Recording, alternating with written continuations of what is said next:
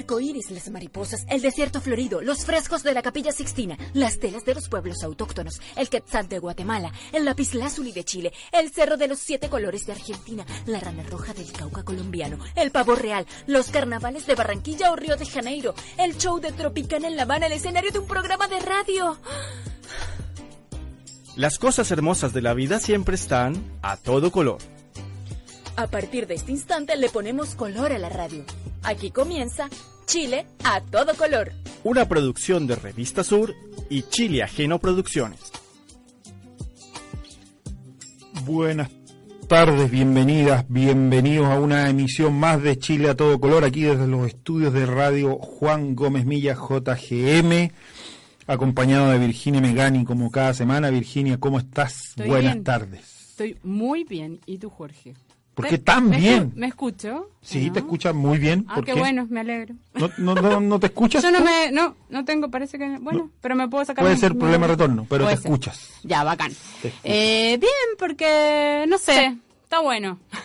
está bueno el, el, El mes. No, o sea, ¿sabes qué? Capaz que sea que se va a septiembre y empieza la verdadera primavera, aunque hoy está tan hace bastante frío. Eh, pero bien, estoy bien. ¿Para qué vamos a para qué vamos a contar? A ti, a ti, ¿Por qué a voy a decir? A ti se te venía acabando ¿Qué el año hacía, hacía rato. Me acuerdo que... Porque una vez, sí, sí, generalmente ah, eh, me voy adelantando a la cosa. Así, así soy, pero, mm, pero no, bien, bien. Oye, ¿y Sí. qué, qué tal el fin de semana? ¿Descansaste? No está Bárbara, ¿ah? así que Ah, avisamos al sí. tiro a, a todos los que la, la extrañen. Eh, no lo digas con pena porque anda anda vacacionando. Sí, eh, la, la Bárbara nos salió viajera. No, esto, de tener vida gerente y andar de vacaciones No, se pasó, no sé. eh, semana a semana es, es, es un agrado. Sí, eh, fue descansado fin de semana, lindo, eh, primaveral, ese sí que estuvo bueno. En Santiago estuvo muy, muy lindo para la gente que nos escucha por ahí. Eh, así que descansé, dormí siesta. ¿Sí? Por fin. Sí, sí, fin de semana trato de dormir siesta. Oye, eh, bueno, estamos en... Espérate, antes de Oye, entrar, entrar en lo que vamos a tratar en el Sí. programa, preguntarte, eh, eh, bueno, por, por todos los discursos y las conferencias que hubo en Naciones Unidas la, la- la semana pasada, el tema del cambio climático, Sí, Greta Thunberg. hoy la Greta, Greta que ya es como... No sé si quiero hablar más de. O sea, en realidad yo no he hablado nada, pero he escuchado tanto que pobre, es como entre pobre, como ya un colapso de la Greta, pobre mujer, pobre el planeta. No sé. Hoy, pero a mí me llamó la atención una cosa. ¿Qué cosa? El presidente de Salvador, del Salvador, ¿viste? El Millennials, que se sacó una selfie en medio de la, de la conferencia que dio. Yo- Que estuvo más, capaz que tuvo más público que la de Piñera. o sea, y que la de casi todos los presidentes, y los únicos presidentes que tienen público son, Son los grandes potencias. son de las grandes potencias, sí. Eh, yo, yo creo que fue interesante, o sea, no sé si interesante el discurso. Interesante la forma del Sí. discurso del presidente de El Salvador y a lo que apuntaba. No sé si el discurso fue tan interesante. De hecho, yo solo vi la parte del discurso, porque después evidentemente seguía, pero vi solo la parte que hacía mención a que, eh, bueno, que estaban como, que había que ponerse un poco más en la actualidad, que había que al- actualizar el- la forma que hacía, se hacía esta conferencia, eh, que claro, que las redes sociales son un mundo y son manera de llegar a las personas y que por lo tanto y, y, que, que por- y es verdad que él decía que por ahí a alguna gente le podía causar como bochorno o, o- o que él es un ridículo, pero en realidad eh, es un mundo que, que existe y que no nos podemos hacer los, los bobos y bobas. Sí, Eh, pero yo tampoco le daría tanta relevancia eh, como le dan a veces a las redes sociales. ¿ah? ¿Mm? Bueno, aquí tenemos tenemos un gobierno que, que está pendiente constantemente y monitoreando Sí. A diario, a- al instante, las redes sociales. Yo, Sí. yo no sé si son tan, tan importantes. O, mentira, son importantes. Son no, sé si reflejan tanto a la sociedad como, como, como el reflejo que la práctica le atribuyen. Sí, pero ¿no te pasa que, que uno se entera muchas cosas o por ejemplo, uno lee las redes sociales, lee, vas pasando información, y de repente algo te llama la atención y, y puedes leerlo y te vas a la fuente y puedes averiguar un poco más, como que, ¿qué pasa eso? En las personas, yo creo que, sobre todo, bueno, las personas que tienen más o menos mi edad, que son más de 35 años, y que generalmente no están como todo el rato conectados, sino que se conectan dos o tres veces al día, revisan, miran, y que si hay un tema más o menos relevante, van a, algún lugar. No hablemos de las fake news y eso que es igual es un temazo Que es parte de las redes que sociales. es, que es parte de las redes sociales y que y que convengamos que, que generan también un, un como un pensamiento en las personas es es como son los chismes las las, las noticias falsas son los chismes porque los chismes generalmente son mentiras y si en el barrio empieza a correr un chisme de alguien generalmente es una mentira y, y es algo malo. Entonces, generalmente también circula eso. Entonces, averiguar la fuente es importante y, eh, y bueno, y, revis- y revisar las redes sociales. Y no me parece mal que, que organismos como la ONU lo, lo ocupen, eh, lo ocupen en las, en las redes sociales, no me, y Twitter o lo que sea en realidad. Eh, ya, ya vemos que, por ejemplo, la televisión, el, el canal, eh, los diputados tienen un canal, los senadores tienen otro, o sea, eh, lo- las religiones, las religiones tienen canales de televisión, tienen radios, por ejemplo. Tiene Son- mucho. Y, mm, y la otra vez, eh, El Papa tiene Twitter. también el papá tiene Twitter. En varios idiomas. Y a, a propósito de lo importante que es, ¿te acuerdas que la otra vez la, la Bárbara nos dijo de un, de un documental que había en Netflix que se llama Nada es privado? En ¿Ya? inglés no me acuerdo. Y es impresionante. De hecho, yo lo vi este fin de semana de... de Y ya nada es privado. Y ya nada es privado y fue como... Es terrible cómo, cómo nos venden eh, nuestros...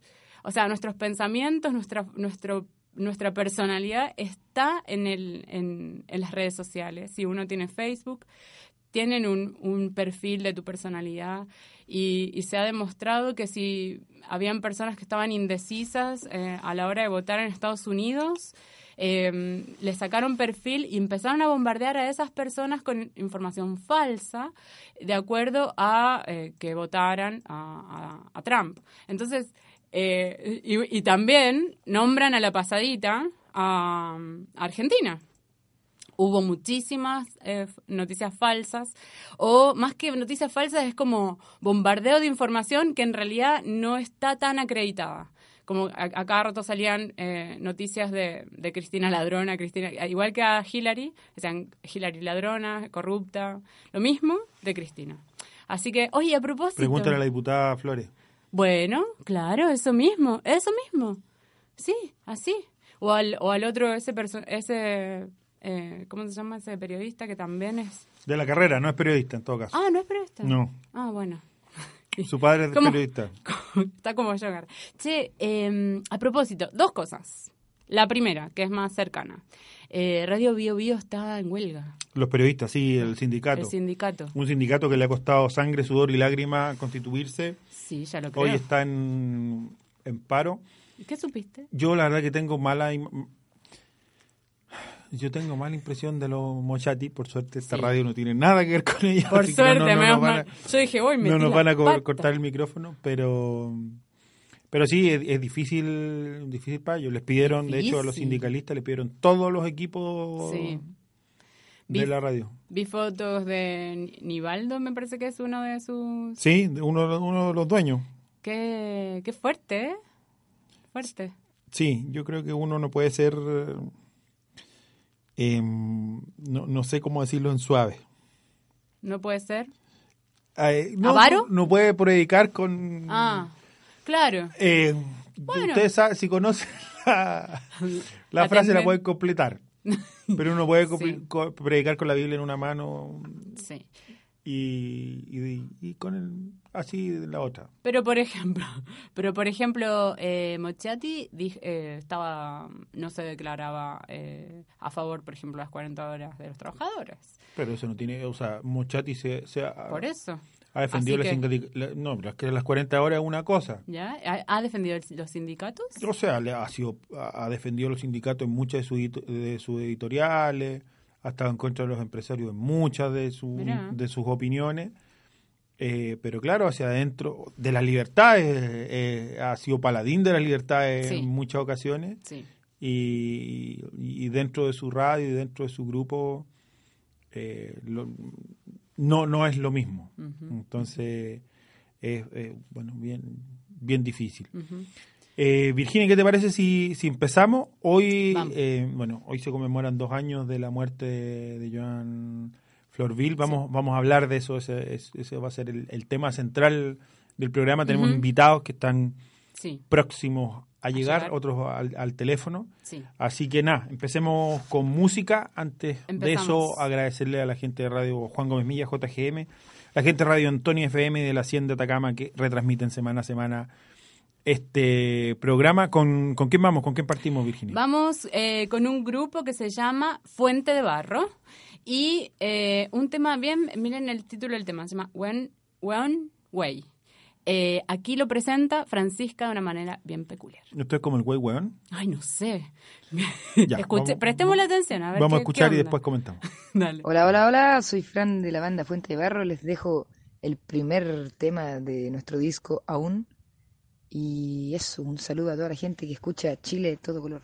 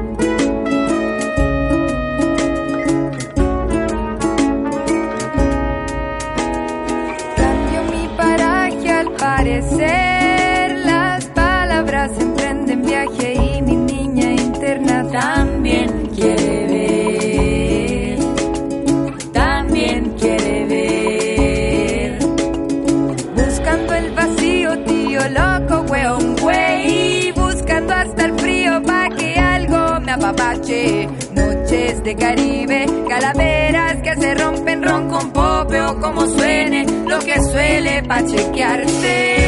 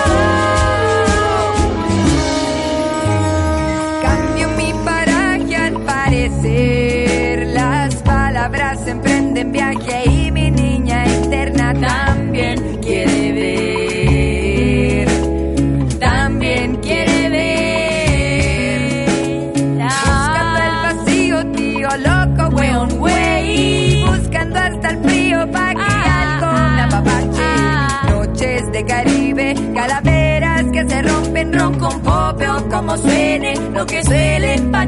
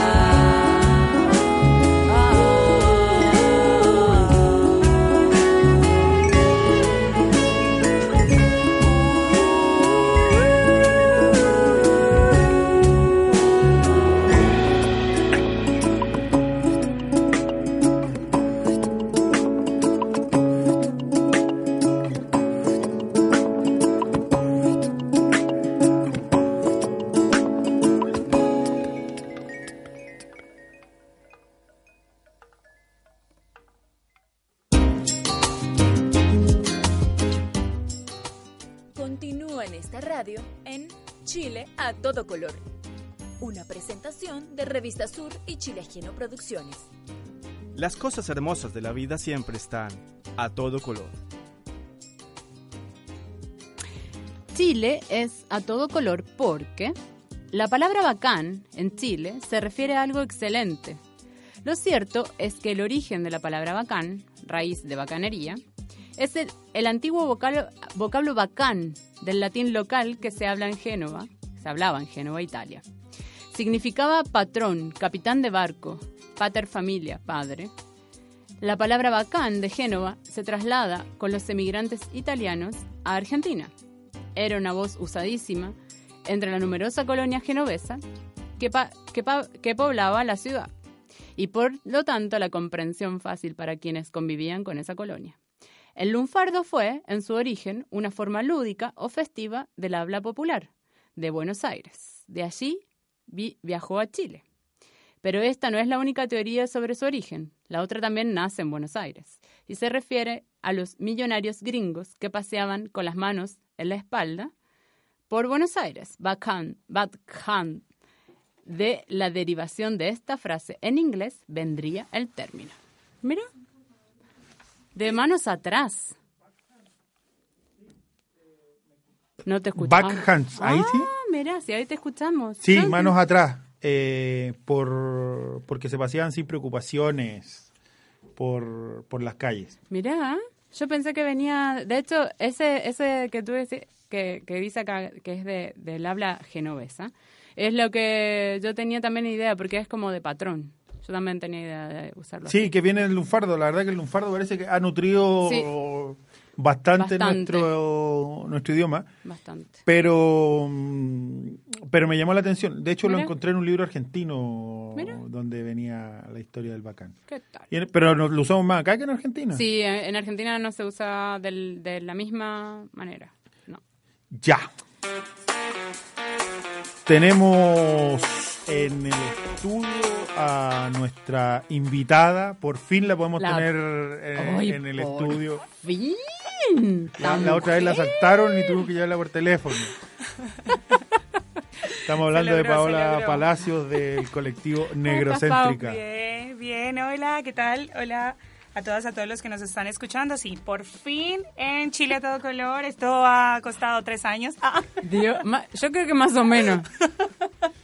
A ver, Pero- va a ser una fiesta después. No, sí, vamos a tener que Amerita fiesta. tirar, ti- tirar globo y todo el cuento. Sí, hay que, hay que hacer algo. sí, pues, así que bueno, muchas gracias igual por la invitación recurrente. Eso, las, las no aceptadas y las las frustradas, porque ha habido intención, ha habido No, intención de sí, venir. está todo mal conspirando contra nosotros. Ay, sí, algo. Pero pudiste llegar, ¿Querés que pero te- pudiste llegar. Sí, sí, sí, aquí estamos. Muy bien. Pau, bueno, Bueno. empecemos a conversar. ¿Qué- ¿En qué estabas tú hace dos, hace dos años? ¿En qué estaba yo hace dos años? Eh, a ver, estaba siendo parte de eh, una colectiva que está un poco más debilitada ahora. eh, por buenos motivos, que es Tejiendo Aquelarre, que fue una primera colectivización que tuvimos eh, de mujeres inmigrantes, que era como una colectiva básicamente de apañe, porque eh, como que ser mujer migrante tiene unas connotaciones específicas y no tenés con quién conversarlo. Y las chiquillas nacionales, aunque te quieran comprender, no es, No es lo eh, mismo. no es lo mismo, claro. Y bueno, ese era como un espacio que nos reuníamos todos los jueves en, en la casa de alguna compa a tomarnos algo eh, y en verdad como a vomitar lo que nos pasaba en, el- en, en Chile, porque todos estábamos más o menos recién llegando y recién insertándonos. Y bueno, como que ese era como mi, mi espacio de contención, ¿no? Tenía un trabajo de mierda también. ¿En qué trabajáis? Estaba trabajando en ese tiempo en una imprenta y tenía unos jefes que casualmente eran migrantes también, pero así o más explotadores, así. Probablemente más, ¿ah? Así, pero Sí. impresionante, así. Y muy, eh, sobre todo, más allá de, de la explotación laboral, mucho maltrato. Mm. Mucho maltrato laboral, ¿no? Como yo, eh, Jorge sabe que tengo mi mal genio ahí guardadito. conmigo como que no se metía mucho, ¿no? Pero yo veía cómo trataban a la demás gente y como que igual me tocaba engancharme con ellos Ah. por la demás gente, sobre todo con la gente haitiana, que veían que hablaba menos el idioma. Bueno, así, como igual como un poco nefasta mi vida en ese tiempo. sí. ¿Y cómo te enteráis de la noticia de, de la muerte de, de Eh, vía noticias. Vía, vía televisión, básicamente, eh, porque eh, la, la muerte de Joan Florville Mm. fue un gran impacto Sí. nacional, yo creo. Sí. Como que eh, fue, fue una cosa muy, muy mencionada. Y vía eso nos enteramos y por supuesto eh, nos, nos chocó muchísimo porque, o sea, yo hasta el sol de hoy me siento como que hubiera podido ser yo tranquilamente, ¿me entendés? Porque eh, fue casi, a ver, que el racismo nos ataca a todas al azar. ¿no? A todas las mujeres que estamos racializadas en el territorio, eh, cualquier situación se puede salir de control y, y convertirse en, en la macabra historia de Joan. Así que fue muy, muy, muy chocante enterarse de que las cosas que una vive en la calle pueden llegar hasta la muerte. Creo que fue la primera vez en mi vida que, que concienticé que el racismo puede matarte. ¿Y, y seguiste la noticia de- desde su génesis, desde que la toman detenida o...? Eh, sí, sí, desde, desde agosto que la tomaron detenida, eh, porque claro, como nosotras ya nos estábamos colectivizando, igual claro, iban saliendo cositas por ahí, quizá empresas más chicas, y nos, nos lo tiraban las otras compañeras. Chicas, eh, ¿vieron lo que está pasando? Sí. Esto, qué sé yo. Y ahí nos fuimos enterando hasta que, bueno, finalmente todos sabemos en qué terminó. Mm. ¿Y, y cuál fue la reacción? Porque bueno, de- de- en realidad yo también me acuerdo, siempre, siempre lo recuerdo como el mismo momento en que vi y vi la televisión y decían mujer haitiana, de hecho así titulaban, O sea- mujer haitiana abandona a su hija Ujú. en sede municipal o algo así, no me acuerdo exactamente, pero me acuerdo que era- la palabra abandono me, me, me caló. Sí. Y yo decía, pero, pero esta gente, ¿por, por qué el titular? Primero, es algo que me llamó muchísimo la atención. Aparte, siempre la mostraron, siempre, enca- siempre esposada. Y, mm, y mi reacción fue como, ¿qué hago para ayudar? La- eso fue como mi, mi primer pensar. Claro. Y para ayudar, ¿qué, qué, ¿qué una puede hacer? Así como ciudadano normal, porque como no, no hay mucha, mucha... Mira, lo que, lo que nosotras, bueno, lo que yo por lo menos después de, de bueno, estamos a dos años de la muerte Sí. de Joan, eh, no es la única víctima del racismo institucional.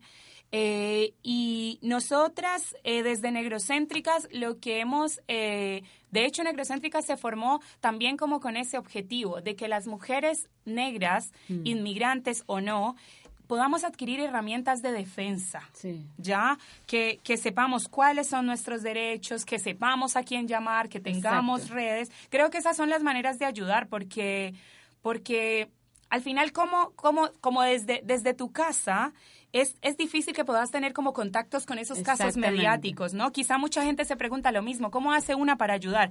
Y mucha otra gente también se deja llevar a veces por, por el tema asis- asistencialista, que si bien en momentos puede solucionar cosas, Ajá. no es, no es una solución de base. La solución de base es eh, brindar herramientas de, de- defensa, de autodefensa, y no solamente me estoy refiriendo a lo físico, ojalá pudiéramos tomar todas clases de defensa personal y boxeo, qué sé yo, pero me refiero al empoderamiento de las mujeres afrodescendientes, que, que las mujeres puedan entender su, su, su valía, su aporte también a la sociedad y posicionadas desde ese espacio también sepan cómo enfrentar este, este tipo de situaciones, que, que tengan conocimiento de sus derechos laborales, de sus, de sus eh, derechos civiles. Y yo creo que esa es como una manera de, de, de aportar a que estas cosas ojalá cada vez fueran menos. Menos, aparezcan menos, sí. Yo, yo quería hacer un- una infidencia. Vo- Voy a cometer varias infidencias a lo largo de la conversación. ¿ah? La primera que la Virginia eh, en ese tiempo era auditora de este programa, Sí. no era... No era participante. No, no era, no era miembro del equipo y empezó a escribir apenas supo la noticia, empezó a whatsappear. Eh, de hecho, Sí, pues. eh, cuando la tomaron detenida creo que fue un día viernes y nosotros estábamos al aire cuando, cuando pasó y la Virginia empezó a, a Sí. escribir. Eh, y lo, lo que hablabas tú, Pau, de, de las instituciones, de cómo, cómo la sociedad civil se tomó lo de Joan, porque aparecieron, apare- aparecieron muchas organizaciones, se acercó mucha gente a tratar de ayudar. Y, y fue un descontrol absoluto la ayuda. Se organizó un velatón en, en un par de horas. Eh, ¿Cómo, cómo evaluáis tú, tú esa parte? Eh, mira, yo creo que eh, las ayudas eh, siempre, las ayudas vienen desde diferentes espacios, ¿no? Hay gente que tiene muy buenas intenciones, eh, que a veces esas buenas intenciones también están eh, cubiertas bajo el manto del paternalismo, que también es una forma de racismo. El, el paternalizar a otro porque lo veo inferior también es una forma de ejercer racismo. Eh, también creo que eh, a través del nombre de Joan Florville, porque yo, yo en este punto creo que se ha, se ha separado como el nombre de su, de su humanidad. ¿Me entiendes? Sí, como que Joan Florville se volvió como, como Un símbolo. un Fal- símbolo, claro. ¿no? Y como que, como que Falta se- que le hagan una ermita. sí, Básicamente, sí. pero, pero, pero se individualizó un tema que no es una cosa individual, que es una cosa estructural. Entonces, eh, claro, en ese caso, eh, creo que fue como un, un shock para la gente que generalmente dice que el racismo no existe eh, o que los negros somos unos exagerados, eh, resentidos, sociales, etcétera, etcétera. Fue como un choque para, para, para la sociedad porque dijeron, no sé, la matamos, porque, porque al final también es asumir la responsabilidad compartida que hay también el- en el asesinato de Joan Florville. Y, y claro, se generó como todo un, un murmullo, un movimiento que a dos años no ha muerto, quizá en menos cantidad, pero hay organizaciones con su nombre. eh, hay, hay iniciativas, el, el Día contra el Racismo se está impulsando por el tema de la muerte de Joan Florville. Hay, hay hartas cosas eh, que, que pasaron en ese momento y que siguen pasando, pero a mí la verdad es que me preocupa que se deje de, de, de pronunciar y de denunciar lo que realmente mató a Joan Florville. Joan Florville pudo ser, eh, no sé, Paola Palacios, eh, cualquiera de las compañeras de Negrocéntricas, cualquiera de las compañeras, no sé, que te encontrás en el metro cuando está todo el mundo cogido del tiempo y está la chica ahí fregando el piso y nadie ni siquiera le presta atención, puede ser cualquiera, ¿me entendés? Entonces, para mí igual es importante que se nombre el racismo institucional y que se nombre el racismo estructural que, que permea la sociedad chilena, porque eso fue lo que mató a Joan Florville. No fue el idioma como lo, lo han querido desviar todo el rato, no fue, fue racismo y fue xenofobia, porque, a ver, que si Joan no habla español, pero es gringa, le consiguen un traductor de inmediato y le cuidan la guaguita cuatro horas. Claro. Aunque sea negra, Aunque sea negra, aunque sea negra, el trato es muy distinto. Es muy distinto. De hecho, eh, nosotras en Negrocéntricas tenemos una compañera que es francesa, Sí. es una mujer negra francesa, y conversamos también de, de, la, de la distinción que hacen cuando ella dice que es francesa. O como de la forma en que la gente, ah, igual es europea. Claramente el racismo sobre ella se ejerce, pero, Pero tiene cuando- sus matices. Cuando, cuando indica de cuál es su nacionalidad, puede cambiar un poco la Exacto, percepción. puede cambiar un poco la percepción. Mirá, nosotros aquí hemos, hemos discutido hartas veces sí. eh, Sí, del sí. tema del racismo y la porofobia. No, me voy a correr un poco porque me voy porque Quedó los- los nos estamos como buscando, nos estamos como buscando.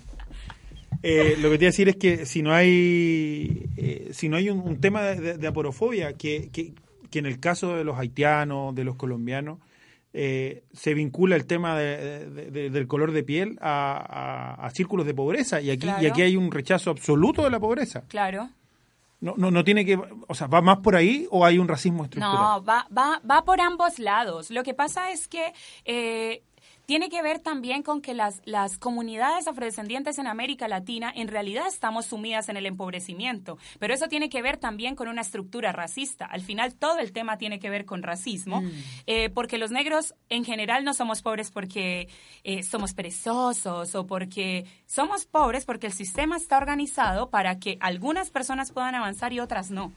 Entonces, cuando una, un niño negro nace en un espacio donde no, hay- no tiene, tiene nulo acceso a educación, tiene nulo acceso a salud, tiene nulo acceso a, a- a poder desarrollar su vida versus un niño que no sé, mestizo de un país promedio, no sé, como Colombia, que quizá nace en un estrato social un poco más, más normal, no sé, si le va mal el colegio, en la casa pueden contratarle una profesora que le refuerce, puede ir a un colegio de mejor calidad. Eso, a no medida que van avanzando, vas avanzando la edad, se va haciendo cada vez más amplio el, el- el- como el vértice, ¿no? Entonces, la adultez de las personas negras, eh, cuando está sumida en el empobrecimiento, sea en Haití, sea en Colombia, sea en Chile, tiene que ver con una estructura que es racista y que, y que tiene sus, sus orígenes en, en la trata transatlántica. Seguimos estando básicamente en las mismas condiciones de comercialización de nuestros cuerpos y vidas.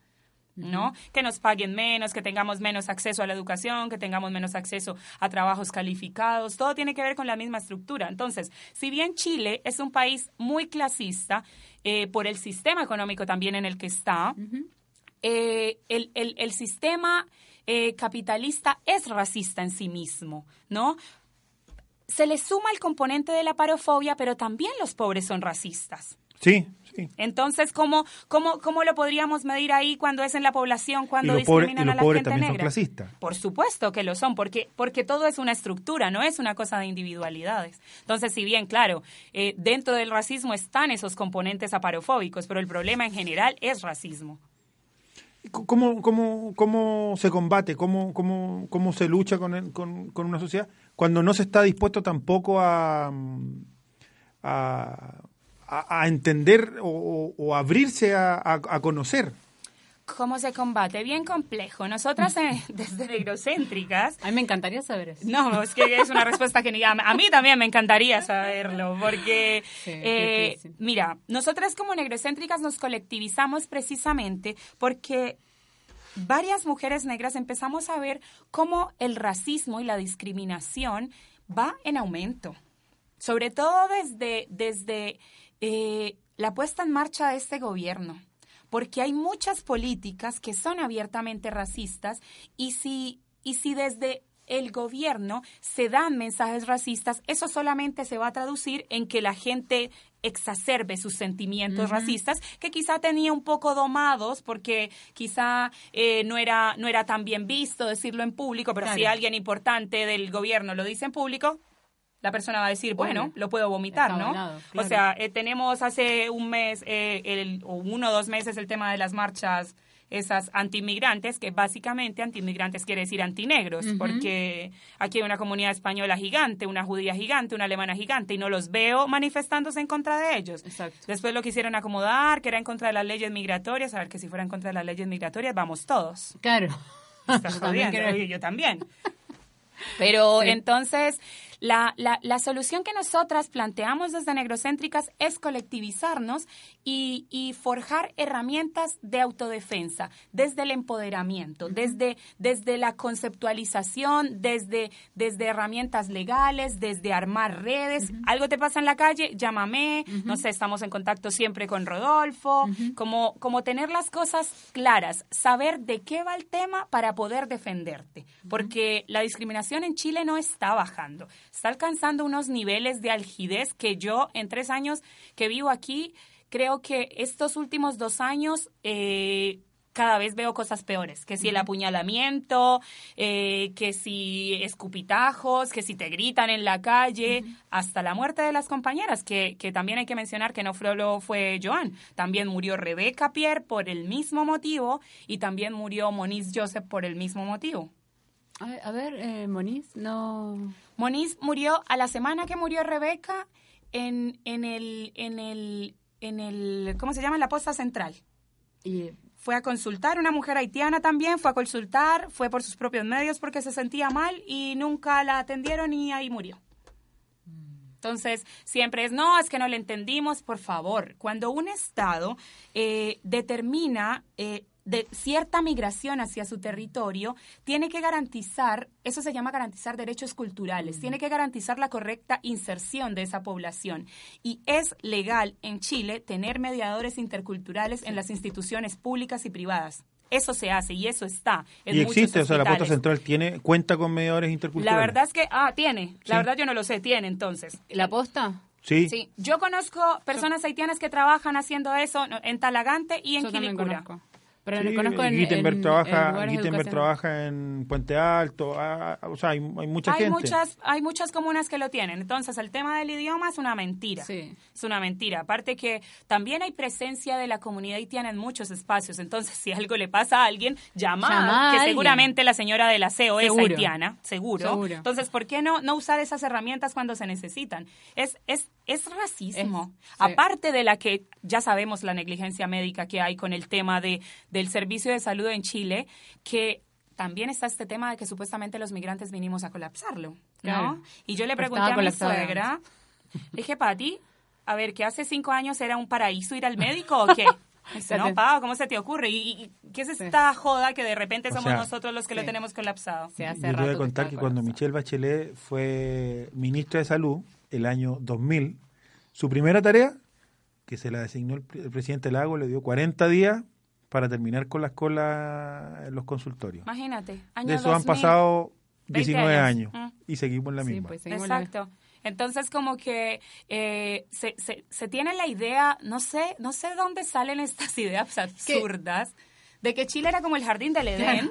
llegaron los inmigrantes Sí, con la- llegamos los negros y todo se fue a la mierda. Sí, eso es algo que, que nos quieren imponer, que de hecho ve- ver, ver televisión, ver eh, noticieros es claro ejemplo de eso. Siempre, siempre es eso. ¿Sabes que Ahí cuando, cuando tú dices que, mm, que hay como, que hay como siempre los, en los niveles, en los estratos bajos es donde se genera eh, este, esta más eh, eh, ay, ah, eh, racismo.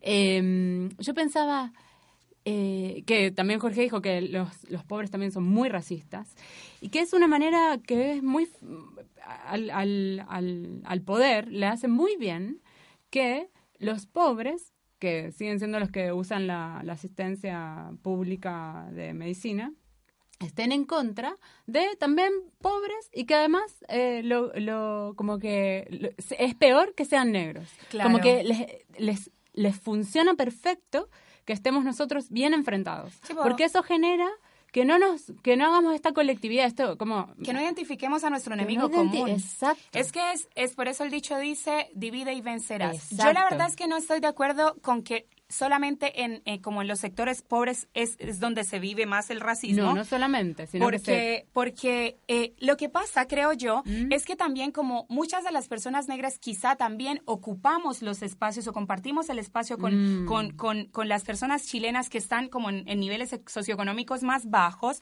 eh, se den, se den, como se da esa interacción diaria, Claro, entonces uno ve más, situaciones. Porque, ¿qué pasa? No es que no hayan negros eh, de Plaza Italia para arriba, por No. supuesto que los hay, pero también son negros, quizá con otras condiciones económicas, que no quieren verse mezclados con el resto de la población negra.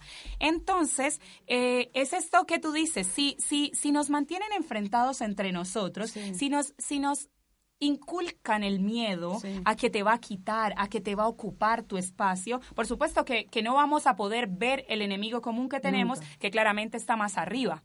Entonces es, es una estrategia que ha funcionado por siglos ha funcionado y sigue funcionando perfecto. Perfecto. Y hasta que no la logremos identificar, y es precisamente a eso a lo que me refiero con herramientas. Ese tipo Sí, de pues. cosas, cuando tú empiezas a despertar tu conciencia de clase, entiendes quién Exacto. es tu enemigo. Y, y- y tu conciencia de clase y tu conciencia de piel también, porque también es, es verdad que hay también muchas personas negras que también se consideran inferiores y se hacen como un auto, eh, como una autoflagelación por su color de piel, ¿o no? Mm. ¿O no, no has visto como casos de personas que ya se minimizan por el hecho de, de ser Yo no pondría la responsabilidad en las personas, Ajá. la, la- pondría la responsabilidad En la sistema. sociedad, En el sistema que en el sistema que te lo dice tanto lo dice que te tanto, lo que terminas te lo crees. quizá creyendo un poco. Ok, claro, o que está muy, muy, muy dentro. Es como O, que la, o el- que la el- evidencia te lo hace patente porque finalmente tenés como el tantas es como el patriarcado. Básicamente que te hace eso. creer todo el Básicamente rato. eso. Sos un, sos un, te vuelves en un reproductor de conductas Exacto. sin ser quien las crea Entiendo. y quien las sostiene en la Mm. estructura. Bu- Oigan, eh, vamos a sumar a la conversación a Darlings Noel de la Fundación Urgencia País. Darlings está al teléfono, eh, siéntase con toda la libertad de preguntarle sin problema. ¿Cómo estás? Bienvenido a Chile a todo color. Buenas noches, buenas tardes. Buenas Eh, tardes. soy Dalins Noel. Gracias, Jorge, por invitarme. y también eh, aprovecho de saludar a la, todo el panel. Hola, Dalin. ¿Qué Hola. tal? Bien. Darlings, eh, ¿cómo, ¿cómo recibiste la noticia de la, de la muerte de Joan hace, hace un par de años? Bueno, primero, este, cuando escuché que me, me avisaron por un WhatsApp que se eh, pusieron a preso a una haitiana, pero como no, no sabía cómo fue el caso, tuve que llamar a Ibenet para preguntar cómo fue el caso así. Y me dijo, bueno, estoy en esto, pero en este tiempo estuvimos hablando del, de cuando lo toman, a- eh, toman preso Mm. pero en adelante eh, le- las redes empezaron a hablar de que ella dejaba a su hija eh, abandonada para ir y, y se- irse, o sea, abandonar a su hija. Y nosotros como cultura, nosotros como cultura pensamos que nunca iba a hacer eso porque la mayoría de las haitianas prefieren de no trabajar para estar con sus hijas, con sus hijos. Y- igual a mi señora, por ejemplo, ella a veces se molestó, pero dijo, bueno, mejor no trabajo porque tengo que cuidar a mi hija. Entonces, así recibimos la noticia y en adelante tuvimos que hacer las diligencias para ver si podemos llevar ayuda a ella de forma que podíamos traducir, porque lo primero que dijeron que fue, ella fue condenada porque lograron hacerle un juicio de que ella sí se abandonó a su hija y lo, guardaron en, a, a preso. Entonces nosotros desde ahí empezamos a, sur- a mover las redes, llamar por aquí, por allá y a las organizaciones de defensoras de derechos humanos, a la coordinadora, igual a Jorge, que nos prestó espacio eh, de su trabajo para reunirnos y antes de saber qué íbamos a hacer. Entonces para nosotros fue algo raro escuchar que una persona dejó a su hija, mientras que ella al, al regresar a buscar a su hija, eh, lo toman a preso. Entonces, para nosotros fue una respuesta discrimina eh, de discriminación, porque si la persona que dejó a su hija volvió en el lugar para recibir a su hija, ¿por qué se lo toman a preso? En cuanto que si ella de verdad dejaba a su hija, entonces nunca iba a volver. Pero eso no era nada, porque era nada más, cualquier persona puede ir a preso, pero ahora es escuchar días antes que ella se sintió mal en, el- en la prisión y debería irse a, a para recibir eh, eh, atenciones eh, eh, en urgencia. Nosotros preocupamos qué podía pasar. Entonces, si están cubriendo algo, porque nadie tiene, tenía derecho a saber qué pasó, porque solamente sabíamos que ella se trasladó hacia allá. Y lo otro, la niña se quedaba en la custodia de, de, de, de, de, la gente, si lo podemos decir. Y ella sufrió, murió hasta que no podía ni ver por última vez a su hija. Entonces, para nosotros este, esta noticia fue duro como comunidad y pusimos el alarma porque pensábamos que cualquier, cualquiera de nosotros podía su- eh, suceder lo mismo, porque en Chile es el negro, como dis- lo digo, no por discriminar al otro, pero es el negro, es el de colores oscuro, sol- so- ser de poca plata, eso dice que usted está bajo de su derecho, todo puede andar en sus derechos. Entonces, esa era la idea que le mandó ahora debajo de la tierra. Darlings, ¿y y cómo, eh, co- cómo, cómo crees tú que fue todo lo que pasó a posterior? ¿Cómo, cómo, ¿Cómo crees tú que fue el accionar de la justicia después? Porque recordemos que la hija de Joan... Lo que da rabia, ¿Mm? lo que da rabia en esto es porque en años antes, eh, años después, dijeron que sí, ella no era culpable. ¿Ok? No era culpable, entonces esa justicia con su, con- con su- caminaba como tortura, entonces escondiendo las cosas, entonces por fin dijo que ella no era culpable. Pero al decir años después que no era culpable, eso no, no va, a no va a darle la vida.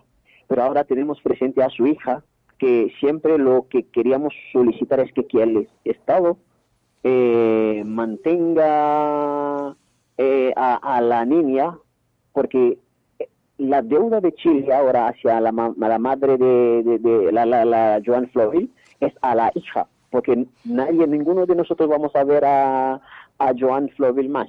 pero la hija está presente como ejemplo vivo, quien en adelante va a saber, va a preguntar, va a cuestionar al Estado de Chile por qué murió su mamá, porque es un juicio tal vez que no va a terminar, porque, mire, ¿por qué murió? Su mamá, la historia va a seguir vigente, entonces creo que a ella se necesita ahora todo, todos los acompañamientos para que ella también pueda estar bien en Chile y que se asegura su infancia, adolescencia hasta su universidad, porque igual su mamá estuvo trabajando duro, o sea, sus papás eh, empezaron a trabajar duro buscando nueva oportunidad en Chile para, para poder mantener a, su hija. Igual es chilena, pero también eh, ellos hicieron todo lo que podían para mantener a su hija, pero ahora está viviendo sin su madre y nadie podía decir la causa, porque es algo que cuando ella va a tener conocimiento, o sea, se forma para entender esto, creo que ella va a cuestionar mucho la forma de que se murió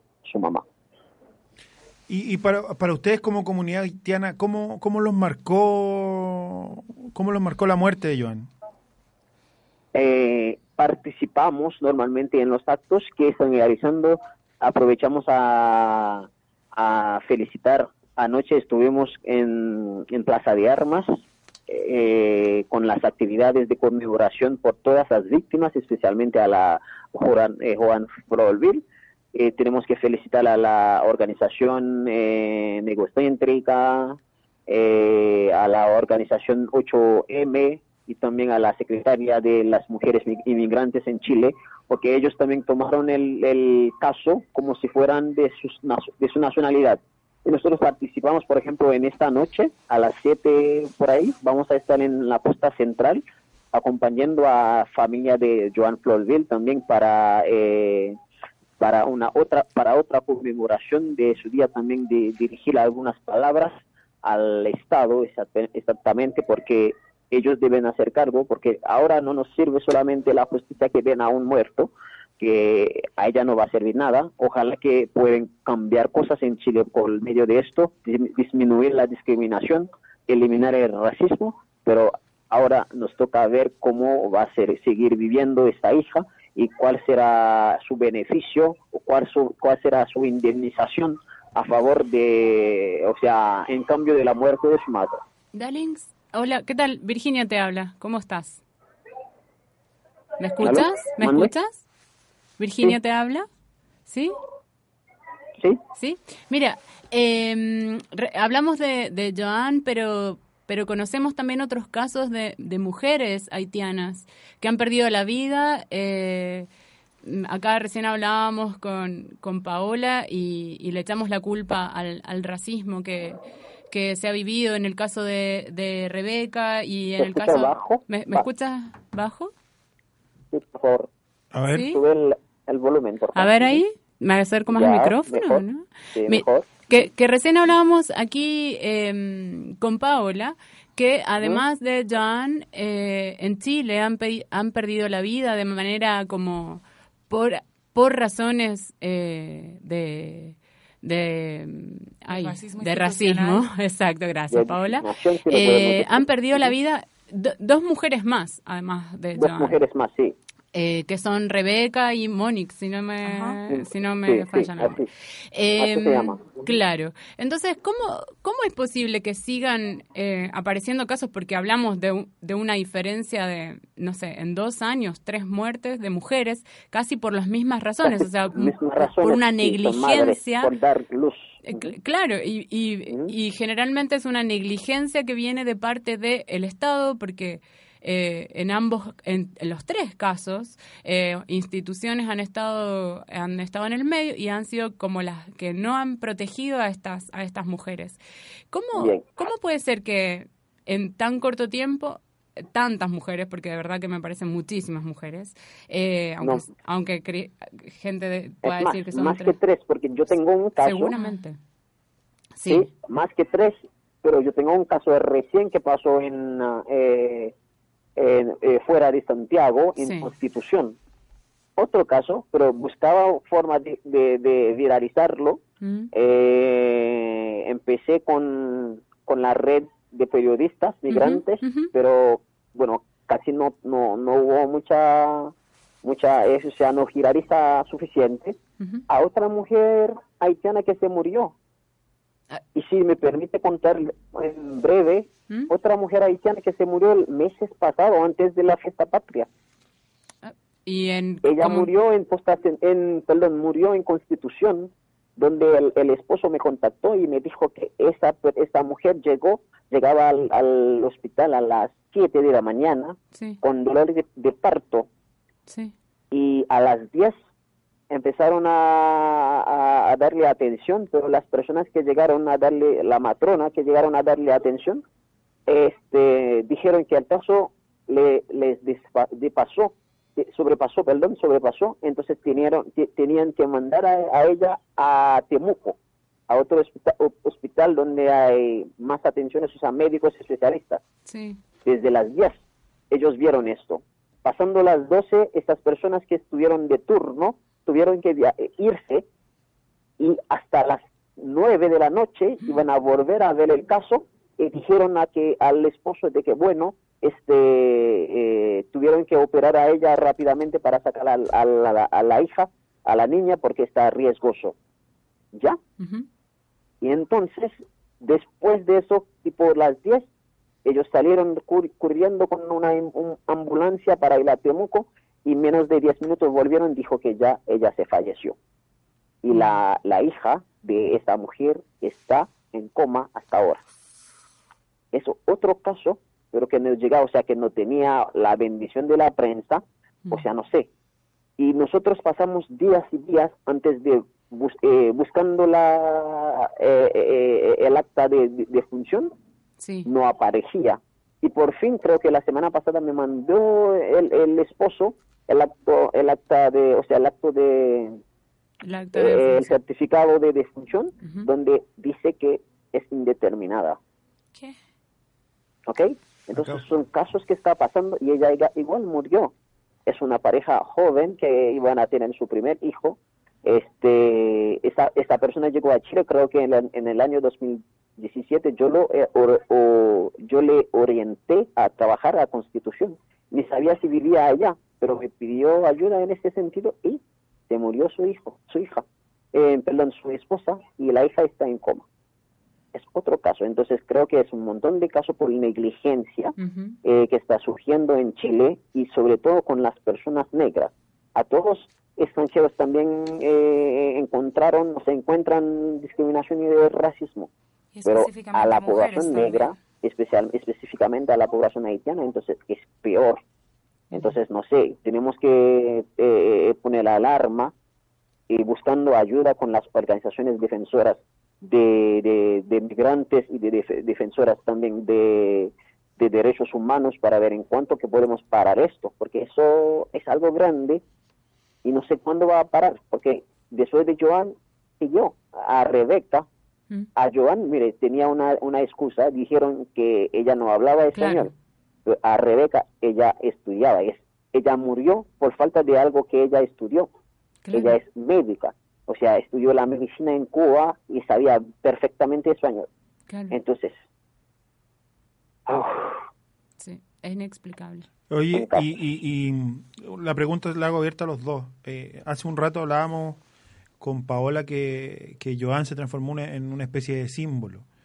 Pero, pero ¿cuánto, por lo menos en la sociedad civil, ese símbolo pierde, pierde significación y pierde, y pierde profundidad? Porque siguen ocurriendo casos, porque muchas instituciones eh, utilizan la imagen, pero, pero, pero al final en, en- en el, en el día a día no se concreta nada, y no están presentes tampoco. No. Eh, Hay, yo vi que hay escuela que se llama Joan Florville, un montón de cosas dice Joan Florville, sí, porque lo que pasa es que a veces son organizaciones en que tratan de ayudar en algo que no encuentran ningún apoyo del Estado, o sea, del gobierno, sobre todo, porque yo, hay escuela que, que se llama Juan, Juan Florville, también son gentes también como yo, gestores sociales, que con su buena voluntad están trabajando para ver si pueden sacar algo, pero bueno, a lo concreto, según mi información, no, no sé si hay nada, nada. Y eh, si está yo- surgiendo, ¿a qué, ¿de qué sirve la, la- de ser, de, de, de, de decir que ella fue no fue culpable Claro. y los actos sigue, es- eh, siguen haciendo? Mira, yo creo, yo creo que eh, lo que lo, retomo un poco lo que decía al inicio. Hay una despolitización del nombre Joan Florville. Eh, yo, yo no quiero atacar en ningún momento a las organizaciones que, que en realidad están tratando de, de hacer algo por cambiar un poco la sociedad de porquería en la que estamos sumidos, pero también sé que hay harto aprovechamiento político a través del nombre de Joan Florville, que es una forma también de, de tener como una banderita de lucha y decir, bueno, en realidad estamos con las causas de los migrantes, pero de Ya. fondo es lo que tú dices, no, no, no hay ningún trasfondo ni ninguna intención clara de, de aportar a un cambio. Entonces, nada. esa, esa también es mi preocupación. Si realmente las, todas las, las personas, agrupaciones, gente del, del- de la sociedad civil que, que ha salido a una marcha con un cartelito de Joan Florville, eh, en, su, en su quehacer diario cambian las prácticas racistas, eso ya es algo. ¿Ya? Pero de nada está sirviendo seguir pronunciando el, el nombre de Joan Florville sin contenido, porque Joan no murió sola, Joan la mató el racismo estructural que impera en Chile. Sí. Y eh, quería, quería como también acotar que, el- que, que en mi caso, en nuestro caso, desde Negrocéntricas, desde la Secretaría, nos tomamos personal los casos porque la, la, la diáspora africana somos todas las personas que tenemos ascendencia africana. Esto no es de nacionalidades. Precisamente por eso, Sí, sí, para sí, nosotras no hay una distinción de si es haitiano, si es colombiano, si es dominicana. No va. Somos mujeres negras y a mí en la calle la gente no sabe de dónde soy porque yo no ando con un tatuaje de Colombia en la frente. Entonces la gente asocia a todas las personas negras con Haití y para mí es un orgullo también porque soy una persona negra y a ver que la diferencia eh, de nacionalidad de las personas negras es donde paró el barco negrero, no es más que eso. Ya. Es, si, si nacimos en Chile, si nacimos en Argentina, si nacimos en Colombia, da exactamente lo mismo, porque nuestras condiciones de vida son igual de miserables en todos los estados, porque en todas partes tenemos abandono estatal en nuestras comunidades. Entonces, por eso es que nosotras nos tomamos el tema personal. No, no es, no es porque, ay, sí, pobrecitos los haitianos. No, no, no va de eso. Es porque, porque yo me leo como una mujer afrodescendiente, hermanada con todas las personas afrodescendientes que habitan el planeta. Sí. Nosotros el año pasado, eh, ¿están?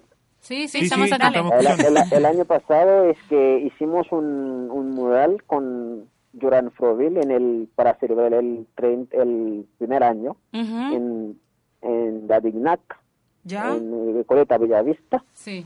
Eh, lo hicimos también con otras organizaciones, pero este año sí, eh, bueno, personalmente yo no, nada más me quedaba a participar en las actividades, también llevando el aporte que podía Claro. eh, para esto, pero igual esto, porque a veces nosotros sentimos que estamos solo en Chile, eh, quizás nuestra embajada, como no tienen embajador, tienen solamente una, un encargado por herramientas, no sé, y entonces eso, so- so- nosotros sentimos solos.